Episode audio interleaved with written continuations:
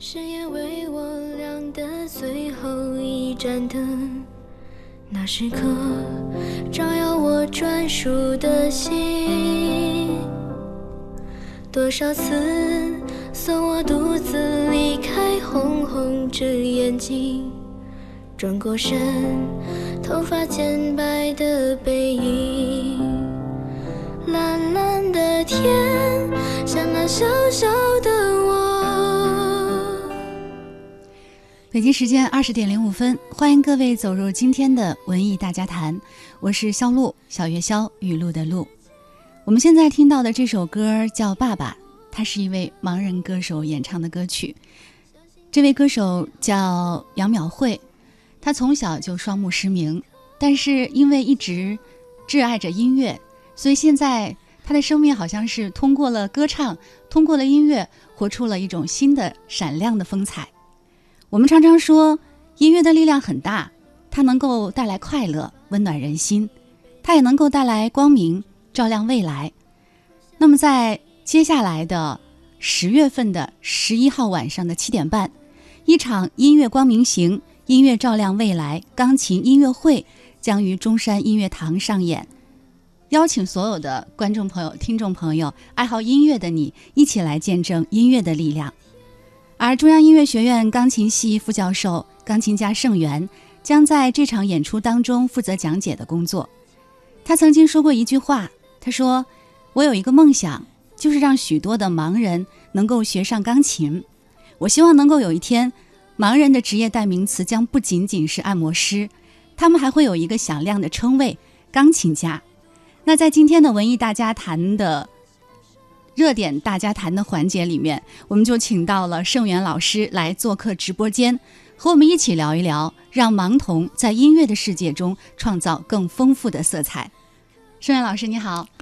大家好，主持人好。嗯，很高兴能够请到盛元老师和我们一起分享十月十一号这场音乐会哈，音乐光明行，音乐照亮未来钢琴音乐会的一些故事。嗯，其实特别想知道，就是您举办这次音乐会的契机是什么？对，呃，十月十五号是国际盲人节，我就想在这个呃节日之前呢，举办这么一场盲人的钢琴音乐会，呃，想借着这个机会，呃，让社会全社会更多的关注盲人学习钢琴这个公益事业，呃，也使更多人能够将来呃参与到这个公益事业里面。嗯。但是，嗯，我想在这个音乐会的筹备过程当中，哈，包括前期有很多的准备，其实是应该是非常的琐碎，也是非常的繁杂。所以，您和其他老师为了这场音乐会都做了哪些的工作呢？哎呀，这件事儿，呃，说起来都是 话长，都是心酸泪啊。因为我说实在的，因为我自己是，呃，总是搞演奏，我很少去筹备音乐会。嗯，那么这可能是我回国十几年以后，可能第一次。帮别人筹备音乐会，呃，也不是太有经验。当然，我觉得从写稿子，呃，从做这个宣传，然后找演员做节目，呃，编排节目等等，呃，要花很多很多功夫。我也发现这个做节目的艰辛了。嗯嗯，刚才盛元老师说到说回国哈，其实呃也来简单的再给来给大家介绍盛元老师。呃，盛元老师是出生在北京的一个音乐家庭，然后父亲盛明亮是小提琴家，母亲吴文君是钢琴家。然后您是五岁的时候就开始学钢琴了，后来是在中央音乐学院对嗯上学。然后又在纽约曼曼哈顿音乐学院深造，对，并且是在国外也待了十三年，在纽约。嗯，对，现在回国也十三年了。嗯，是零五零五年的时候，对对，真是十三到十三了。对对对对，嗯，你看，就像您刚才我们在介绍当中也谈到的那样哈，就是还是会觉得您对于呃音乐或者说您对于这些盲童来讲，好像心里面还是会有有一种情怀在里边。嗯，就是是什么原因让您会关注盲童群体，并且决定投身盲人学习钢琴的这样的一个公益的事业呢？呃，几年前我收了一个呃盲童学生，叫刘浩。嗯，呃，这个他来了以后啊，就是让我非常震惊，呃因为我从来没有教过盲人学生以前。呃，我看他的一举一动和在钢琴上的这种能力啊，嗯有时候真是超乎超乎我的想象，就让我很震惊。嗯，呃，一个看不见的人能够弹的，甚至有些东西会比正常人还要好。刘浩当时到您这儿学琴是几岁？十四吧，十四岁还是十五岁？他之啊前已经有过一些钢琴哦，当然当然，原来是有钢琴基础的。嗯呃，听力非常的好，嗯记忆力出奇的好。嗯呃，一个贝多芬奏鸣曲的第一乐章啊，这他这什么一个星期就能够背下来，弹的几乎是没有错误的这种。嗯呃，所以从那儿我就开始慢慢就想，我说这嗯个盲人学习钢琴，他们是不是有一些优势？我就在嗯考虑这个问题。嗯呃，当然不是说所有的人都有呃很高的才能啊嗯，这嗯个不管是什么人都是这样的。嗯但是我发现盲人他们的听觉是非常的灵敏，而且他们的记忆力可能比呃其他人要好一些，因为很多事情他们是要靠脑子记的。比如说他们嗯这个谱子他们不能看，嗯，他们马上听到什么学到什么，马上就要记住，嗯然后在脑子里整合，所以他们的记忆力。呃，是出奇的好的，所以我就觉得，在这方面，就光从发展盲人的才能上讲，嗯这就是一个很有意义的事情了。嗯，然后我就进而想，我就想能不能让这个东西变成他们的一个职业，将来能够吃饭，是吧？咱们呃这个学钢琴也不能说只是作为他们的兴趣。嗯那么我就想，呃，如果能够让他们能够在音乐圈里立足的话，他们可能需要学一些即兴演奏，这可能也是嗯他们的强项。嗯那么他们这个本领会了的话，他们可能在钢琴方面，甚至于在别的乐器方面啊，他们的这个成就和嗯能力就不亚于其他人，甚至于优于其他的人。那么他们就会在社会上有一些竞争力啊，嗯比如说在一些呃公共场所呀、酒店啊、医院呐、机场啊等等，嗯呃，这个演奏啊。当然，我是我一说这个啊，大家就说，那你为什么不让他去那个国家大剧院的中山乐堂去演奏？嗯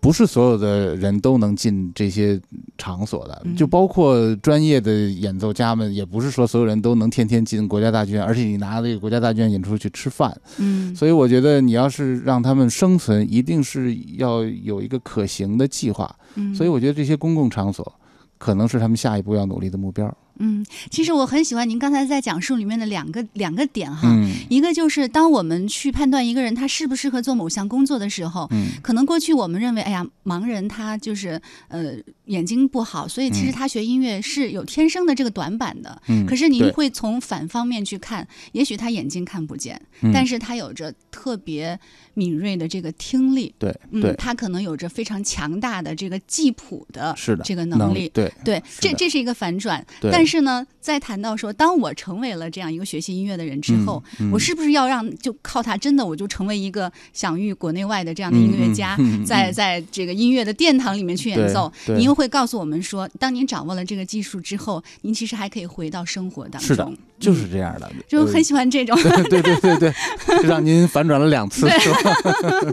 既真是实，但是也挺励志。我我对我嗯觉得就是这样，这个呃教盲人教学让我让我觉得非常的嗯励志，但是同时我也促使我看清了嗯。生活中的很多事情啊嗯，给他们所以安排的时候，对，那您认为就是做这个嗯盲童钢琴公益事业，嗯最大的意义是什么？或者说，你觉得或者希望哈能够给他们的生活带来怎样的改变？嗯，我觉得首先呃，任何盲人他们学习音乐以后，能够在他们的内心世界里嗯呃，给他们种下一个幸福的、美好的种子。嗯呃，这个呃，音乐的力量真是无穷的。嗯呃，我觉得在他们看不到的时候，他们能听到美好的音乐，对他们的心灵是一种无比的安慰和鼓励。呃，这个对所有的盲人来说都是有益的。嗯，但是从第二点来说，可能部分盲人能够通过学习，能够拿这个变成一个呃工作的生存的嗯。这个手段，嗯，那么这就有现实意义了。呃，所以嗯我在这方面我是想做一些实际的工作，因为咱们现在一说这个盲人，总是首先想到的就是按摩师，嗯。呃，但实际上我觉得音乐是一个非常可行的一个一个呃事情，但以前从来没有没有人去去关注过这件事情。我觉得我想出来了吧，我就特别想把这事儿给实现了 啊。这就有点像我们我们会说，呃，梦想很丰满，现实很骨感。可是盛老师在做的一件事情就是，呃，理想很丰满，然后我希望我的现实呃没错同样不要那么的 骨感，呃现实其实有很多很很丰满的事情，只是咱没发现 而已。长点肉。那可太太可以，就像我一样。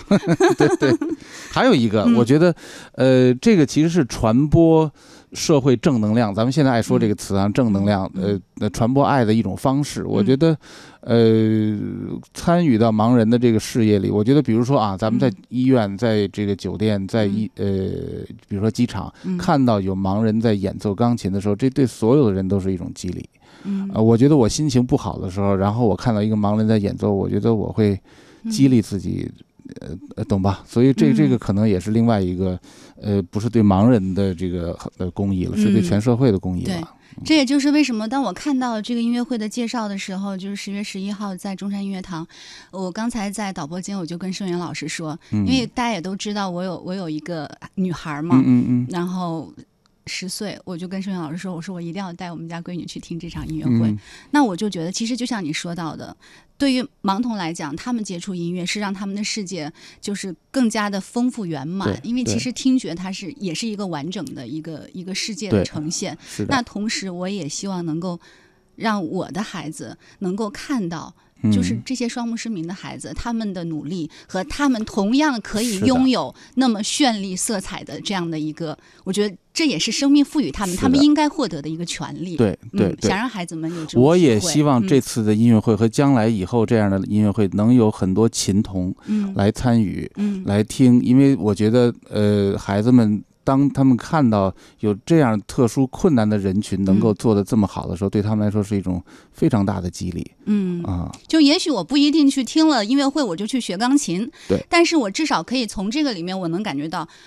我想要做什么？当我想去追求什么的时候，我应该去排除很多很多的困难。是的我要去实现我的理，想。而且人的潜能你能看到，对，所以你就会可能会变得更自信。嗯嗯，那我们看到演出的介绍哈，呃，包括有戴博，戴博其实也是在，我觉得在在音乐圈里面，嗯还是享有一定的这个，声誉的。已经小有名气了。现在，对，对呃，包括你刚才说到刘浩啊、杨淼慧，我们刚嗯才在节目一开始听到她唱的歌，对以及呃来家俊还有王广斌等等哈，他们都会带来钢琴的演奏。对也不可不可以给我们介绍一下他们？比如说年纪都多大了，哪些是您的学生？我们也嗯可以在节目里面来听一听，呃，这些呃演奏家们啊或者学生们演奏的这个曲目。嗯。呃，首先我先说一下这个戴博哈，嗯，现在要到叫戴博老师了，因为嗯。他刚刚呃留校中央音乐学院作曲系啊，所以他现在是作曲系的老师。嗯。戴博老师，呃，他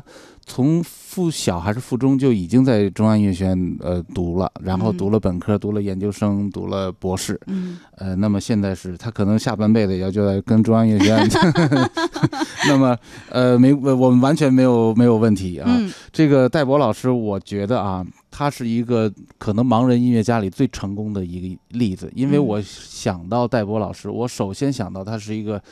天才，他是一个嗯。伟大的音乐家，嗯，而不是先想到哦，他是一个盲人，嗯。哦，然后才想到啊，他弹琴真，好。会会忽略他对的这个对。啊嗯。这个这个实在是太励志，因为我跟他嗯。聊天，我经常我就忘了，如果我不看他啊，我完全就会忘了他他的任何其他的方面的这个特殊。嗯。呃，而且他的这个知识的渊博呀，他在钢琴上的能力、作曲的能力是超过我知道的绝大部分呃能看到的人的。嗯。呃，所以呃呃，戴博对的，咱们有一段这个他的音乐，可我们也可以来，我们我们现现在可以放稍微稍微一对咱咱们现在放一点简单戴博老师弹的一个音乐会的即兴演奏啊，大家注意。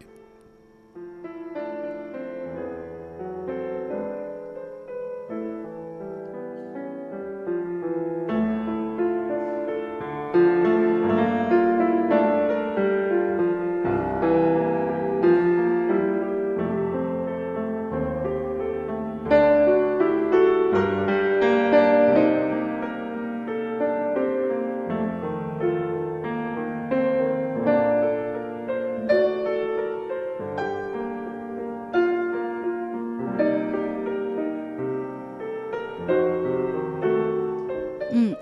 到的是，呃，戴博在他的独奏音乐会上的，盛老师说是一段即兴的演奏，是吗？加演的一段即兴的东西。嗯，这是他前年在中山乐堂演奏巴赫的赋格的艺术，非常艰深的作品啊。然后他下半场全是自己的作品，跟巴赫就等于是贺巴赫的赋格的艺术。嗯，然后加演的时候自己即兴了一段这个东西出来。呃，我当然非常的有有天才了不起。嗯，呃，但是呢。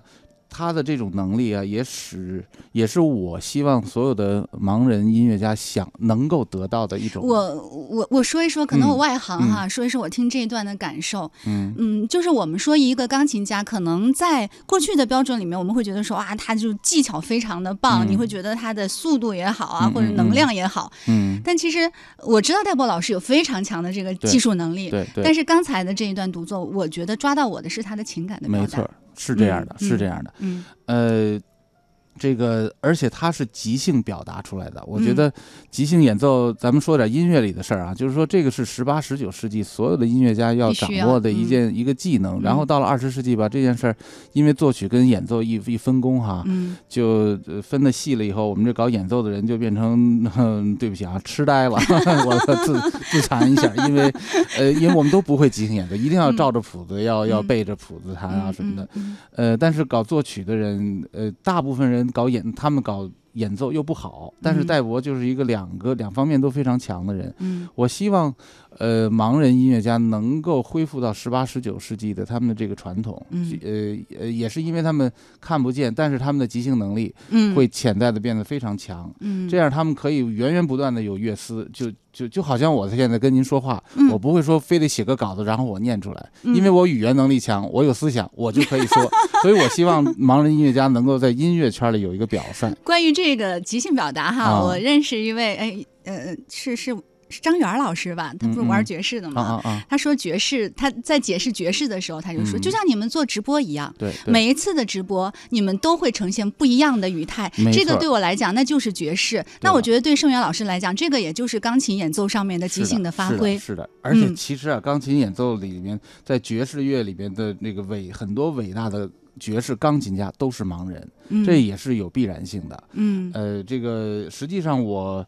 呃，刚到美国不久，我参加了一个就小型的音乐会啊，然后之后在观众里就有一个人，就是之后那个那个 party，然后就有一个钢琴家就在那弹爵士，好多人围着，我就挤挤挤挤挤进去一看，是一个盲人，嗯，这是我头一次看到盲人弹钢琴，而且弹爵士弹的简直是，呃，天花乱坠的，然后我当时就完全神乎其神，把我给震惊了，我就简直是 从那儿可能我就埋下一个种子，这件事儿在是可行的，呃，盲人可以做这件事情。对，嗯嗯，那我们说到了这个音乐会，我们再来听一段曲子吧，是刘浩演奏的《匈牙利狂想曲》。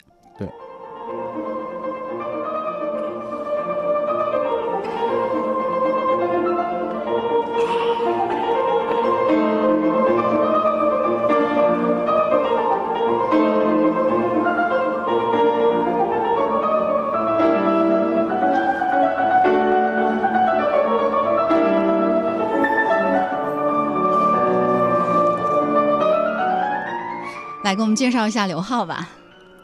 刘浩他是差不多三年前到了我这儿，当时是由苹果基金会介绍过来的。嗯，呃，这个小朋友，当时我特别没有信心，因为我其实并我从来不知道，嗯，你也没有教过，没有教过盲童，嗯，我对刘浩也不认识，我当时并没有答应收他，我说可以见一面，我听听他弹琴看一看，因为其实我当时心里打了一个鼓，嗯，就是如果他在这方面没有。发展的前途，我千万不能收他，因为我别耽误人家我不要耽误人家啊。